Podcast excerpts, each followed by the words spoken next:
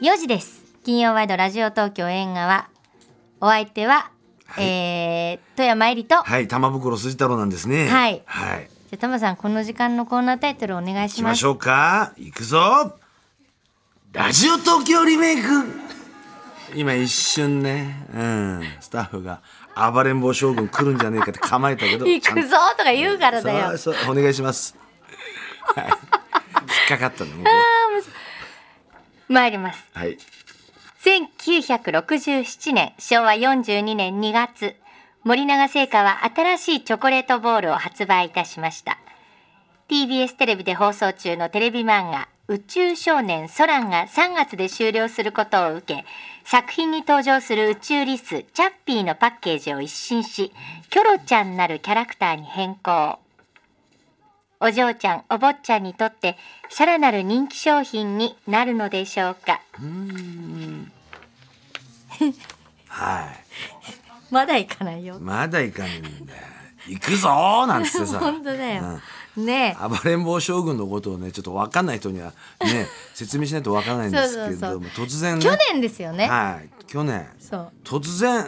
暴れん坊将軍っつうとあの曲が流れるっていうそうでででーんってねそうなんですそうそれを俺がいつ言うかってところが今、ね、 ゲームになってましてで今日「ラジオ東京リメイク」ってタイトルの時「行くぞ!」っつった時構えたんですよ表のスタッフが「暴れん坊将軍って来るんじゃないかな」ってとこで俺が外して普通に言ったっていうなんでそういうことすんのそうだよね。楽しいな、ラジ オは。うん、はい。 1967年ね昭和42年タマさ生まれた年なんですね。ねえはーんねチョコボールは前チョコレートボールって言ったんですねョコレートボ2ール月なんでタマさんよりちょっと先輩ですけれども、発売されたのはね21世紀の今も人気のチョコボールの原型、森永チョコレートボールの発売が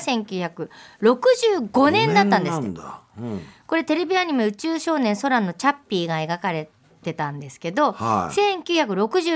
年からがキョロちゃんになった今おなじみのキョロちゃキョんロちゃんに。そうでチョコレートボールからチョコボールになったのは1969年うん。なんだそうです、はいはいはい。ねあチョコボールって縮めたわけだよね。そうほうほうほう。なでんだもって今知らないチョコレートボールって言わないもんね、絶対ね。チョコボールチョコボールだよねチ。ョコボール、うん。ねこれほら持ち上げるとこうくくちばしが現れるからそうそねうそうそう。そうだからキョロちゃん鳥に模したキャラクターになってそこが9時になって金なら1枚そうそう銀なら5枚五って五枚おなんだもちゃの缶詰ねそうよおあもりちゃまのした缶ね詰、俺は2回当ててっから、すごいねは。え、銀だったんですいいかや金で金で金でたまちゃんが金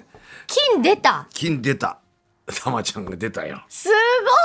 ごういだ二けど回もうんだけどなんかこう期待してるわけだよねおもちゃの缶詰、うん。まあ、確かに子供心にまあいいんだけどもいういちじょゃっないと来ねえかなもうちょっとレベル高いえのえあのーピンポンパンの最後の歌を歌って木の間にみんな子供たちが入って、好きなおもちゃを持って帰るみたいな、本当に欲しいおもちゃが出てくるみたいなえーでもこれ夢だから。まあね。金二回も出たの回っす私結構いまだに買ってるんですけど。う 買ってるんだ、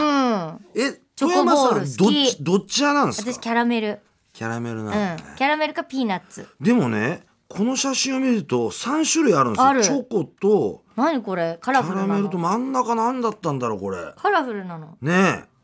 三なんか周り種類がさあれなんじゃないの色がついてるだけなんじゃないあーそっかカラーのマーブルチョコみたいな、そうそうそうあそういうことか違うのかなへえ俺ピーナッツも好きなんだけどねですけどねでもあのキャラメルでチョコの中にキャラメル入ってて周りのチョコ溶かしてからキャラメル食べるみたいなああそういそううゲームねあもうあいいちごちごだったんへだーいちごもうないもんねまだあるのあるえええこれ真ん中のとこのカラフルなのがいちご俺いちご食べたことな本当いえええいちごあったんだいちごウニが入ってるってことですよねあのいちご煮で有名な違うでしょあー違うんだこれ果物の果物いちいちごチョコだよね要するにいチちョご煮じゃなかったんだコの中にいちごチョコが入って入ってたんだでこれおもちゃの缶詰って年間で12万個発送してるんですってほらじゃあ来てるんだよ俺今まで54種類ありました、現在は歌うキョロちゃん缶プログラミングで歌を作れんのあそれは知らなかっこれたなプログラミングできなかったらどうするんだろうできんのなんかえー私ちょっとこれ当てよう当ててく今だ年のさ目標にしようい。うん。謝罪するって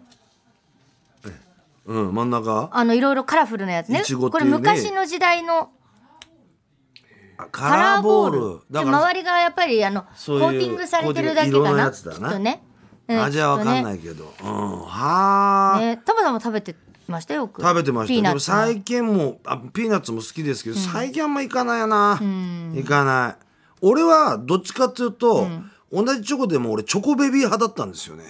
あこちっちゃいやつねちっちゃいやチつョコベビーって久しぶりに見ると感動しますよねチョコベビーね、そう夏くっついちゃってるやつね、うん中でね中でくっついちゃってるやつ、うんあ振ってもー振ってもあれ全然ダメそうそうそうチョコベビー派だっあたれんです結構よあーチョコベビーね、ええチョコベビーもまあねいや今日はチョコボールの話なんです違かうんです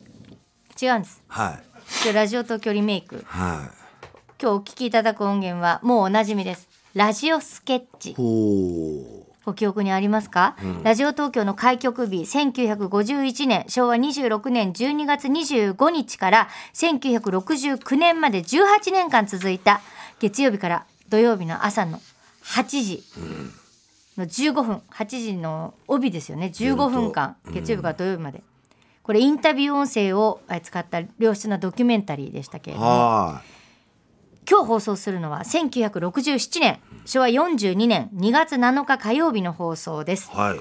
この放送回では高校入学戦線異常ありと題した放送です、へえなんかドラマのタイトルとかでそうだね、聞いあたこっとたあるね。よ就ね職戦線異常なしみたいなね。高あら校入学戦線異常ありっていうありなんだ。そうタマさんまだ生まれてないですね1967年2月2 7月日はですダかメらだね。ううんん。で今年もね受験シーズン始まって大学入学共通テストが7月の13日うん。だ先々週ああ、ね新聞に入ってた13問題があったりとか何ね、一つ解けなかった。ね、都内の私立中学は2月1日から一斉にあーでそ都うだ立高校一般入試は2月21日で合格発表が3月1日で受験シーズン始まっておりますが、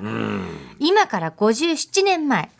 1967年の高校入試はどうだったのか、うん。高校入学戦線異常ありありだからね、異常ありとはどういうことなのかお聞きください。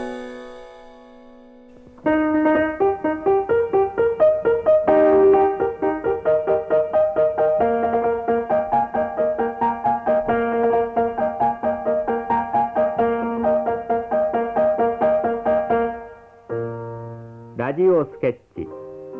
高校入学戦線異常あり減ってきた私立受験者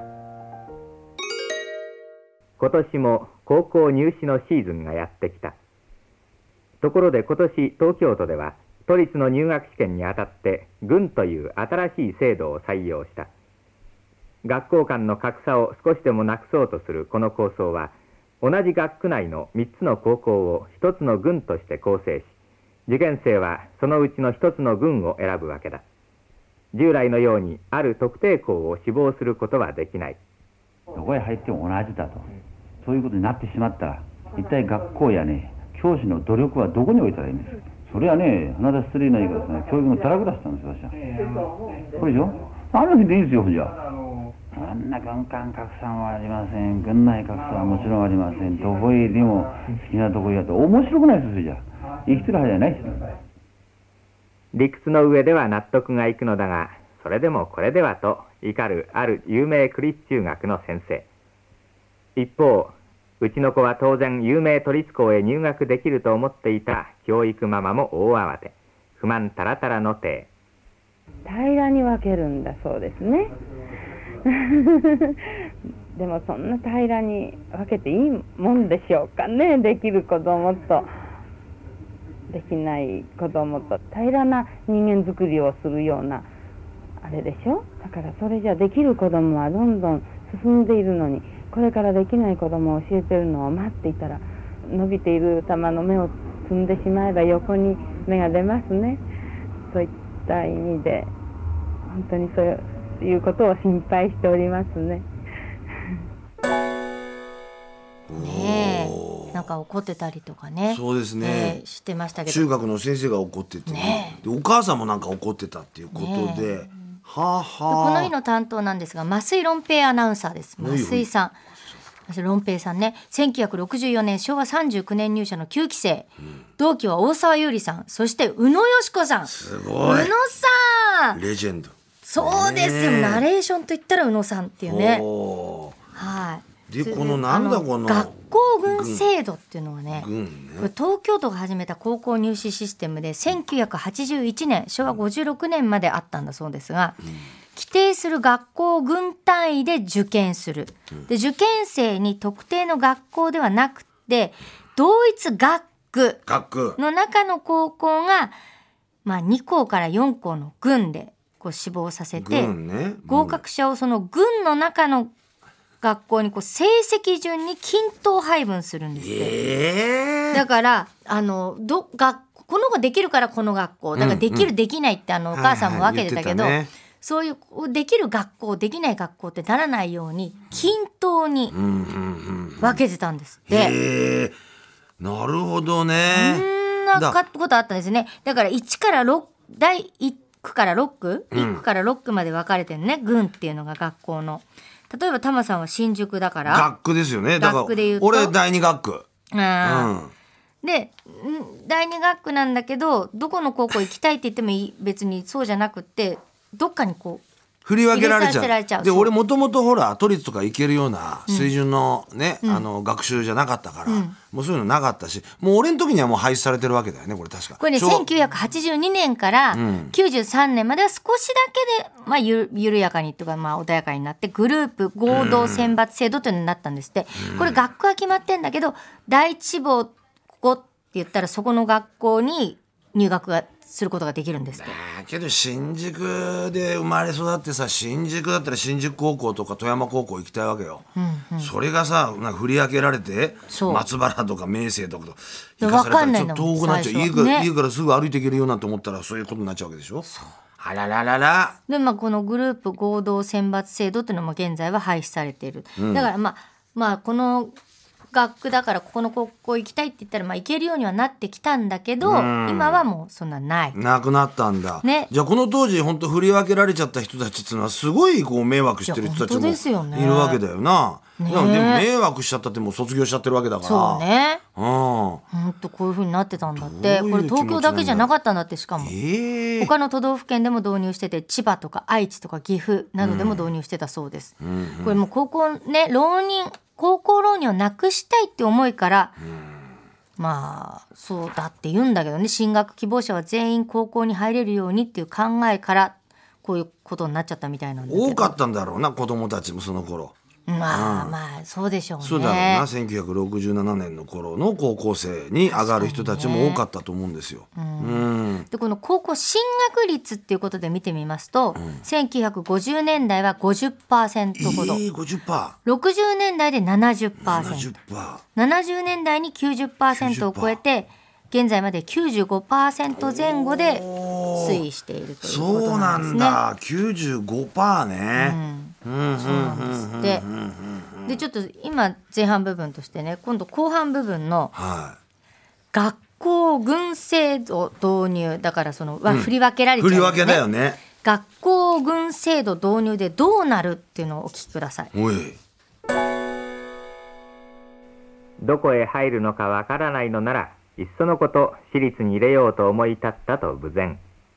昨年までの気持ちでしたらば都立一本で行ったんでございますけどもこの軍ができたために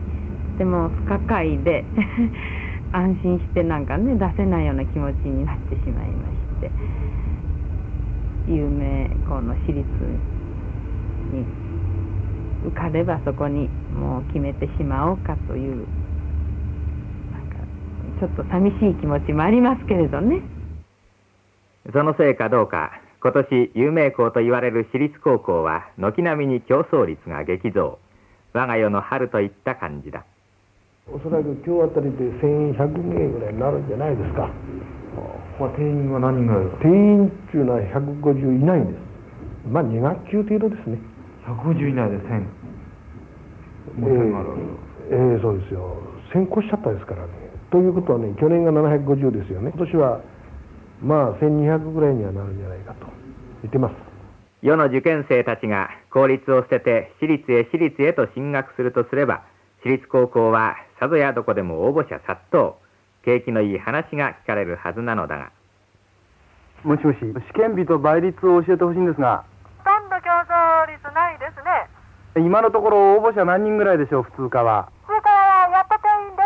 す。倍率を教えていただきたはいんい、でちょす。っとお待ちください。はニュースはあのー、ご主人になっておりません。い倍率を教えていただきたいんですが、まだ定員の方は大丈夫ですから。倍率を教えていただきたいんですが、今のところ大体定員ないでございます。あの何人取るんですか。 400名でございあます。、そうですか。はいそれで今どのぐらいですか。大体約半分です。受験生が増えているのはほんの数校大部分は年々受験生が減ってきているのが私立高校の現状なのだ数年前のベビーブームが去った後は受験生は減る一方放っておけば最低となる6年後には都内の私立の3分の1は潰れるという噂も立つほど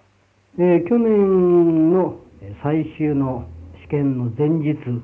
め切りの時には1400という数でしたけど、今年はおそらくその半分の750か、あるいは800ぐらい来ればいいんじゃないかと思っております。ベビーブームということでどの学校も校舎を増築しクラス数を増やして国の要請に応えたでもその嵐の去った今私学の先生たちは一人でも多くの生徒を我が校にと一生懸命なのだ在職20年の年取った先生はこう言って嘆く私立の先生ってのは情けないんですけどね、セールスマンみたいな資質も持っていくわけですね、自分の学校に生徒が来てもらわなきゃいけないわけですからね、そういったあの精神的なこうなんていうか負担っていうんですかね、そういうふうなものが時によるとね自分を非常に惨めに感じさせる。ほとんど競争率ないですね。それからやっと定員です。まだ定員の方は大丈夫ですから。今のところラジオスケッチ今朝は年々受験生が減っていく私立高校の現状をスケッチしてお送りしましたナレーションは増井でしたこれはなんか問題作ですいやね。本当ですよねねえ高校入学先生異常ありっていうね異常あったんだ時ありますよねいやーでだから学校軍制度の結果、戦前からの名門高校の学力が低下したんですね、だかなあそっか。ら名門校からの大学進学率が低下するっていうことになりまますよねそうするとなるね。そういう弊害が起きて、んで逆に私立高校の入学希望者は増えた増えるよねそりゃ。そうすると私立高校の学力上昇のもとになるああお金かかるからね私立は。うんで私立もピンキリだからね。まあそうですピねンキリだからね。はい。私が行った私立の高校が何だったかどうだったか、うん言及はしませんよ。だけどもうそんな私の頃はねえ俺の学習能力だったらもう2学校は行けなかったからの都立高校は。だからもうね一番近い家から近い自転車で行ける私立のそろばんの学校に行ったんですよ私。はいだけどそれで言うとさっきのセールスマンっぽくなるっていう話で言うとあーし私立のね学校の先生が言って私きまし立たねの先生もやっぱセールスマンのように中学校回って一人担当で何人入れるとかさそういうのがあったみたいね俺の代でもあったみたいだよだから M 先生はさうんうちの中学来て多分あれ日体大の先輩がうちの中学にいたんだよ、その先輩の流れで来てじゃあお前のとこには10人送るからっていう話でのその10分の1が私でで、しかも単眼推薦で、はい、他は受けませんからって言ったら、もうテストなんかほとんど白紙でも合格できちゃったみたいな話があるらしいですね。あるらしいですね。へえ、そうですか。というのもあったみたいなねん。かあの学校軍制度でだから結局さ、はい。これでも1981年まで続いたんですよ。続いた14の年間も続いてるわけじゃん。そうなこの。うれでん。どうしねえなんかだから俺のちょっと上のお兄ちゃん世代だよんね。あったんだろうね。ねえでもまあ、学生はまだあったからね。軍はね、学校、軍、軍は制度はなかったけど、学生はあるし、今どうなん学生っつうの全部あんの俺。どうなんだろうね。学校わかんねねえな、だけどほら今もうどこの中学でも行けるみたいなのなかったっけいけんのかなあの越境っていう越の？境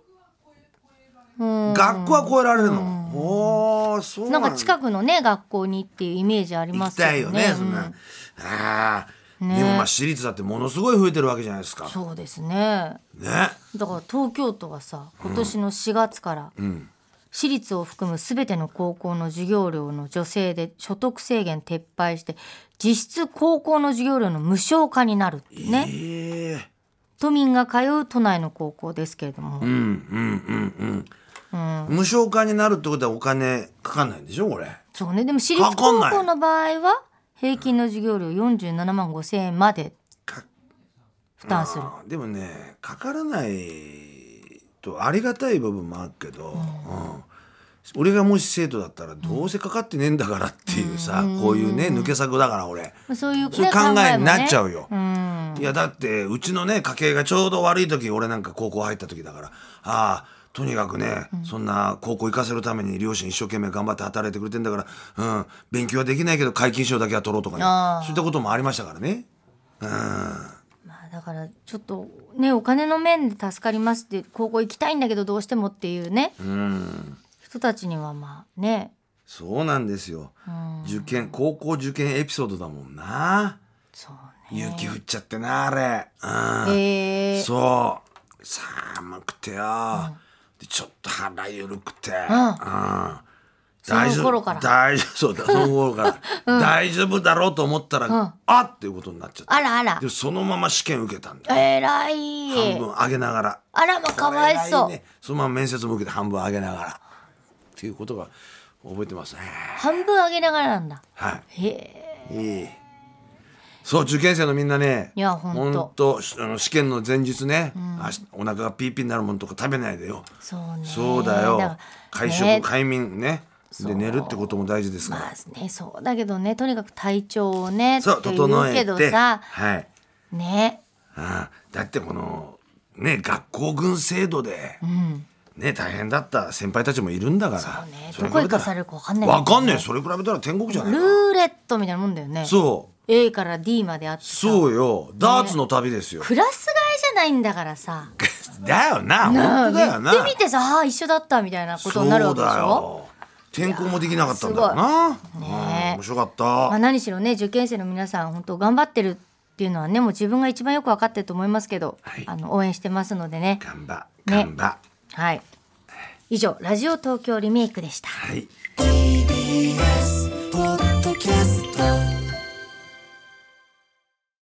毎週月曜から木曜朝8時30分からお送りしている「パンサー向井のフラット」毎日を彩るパートナーの皆さんはこちら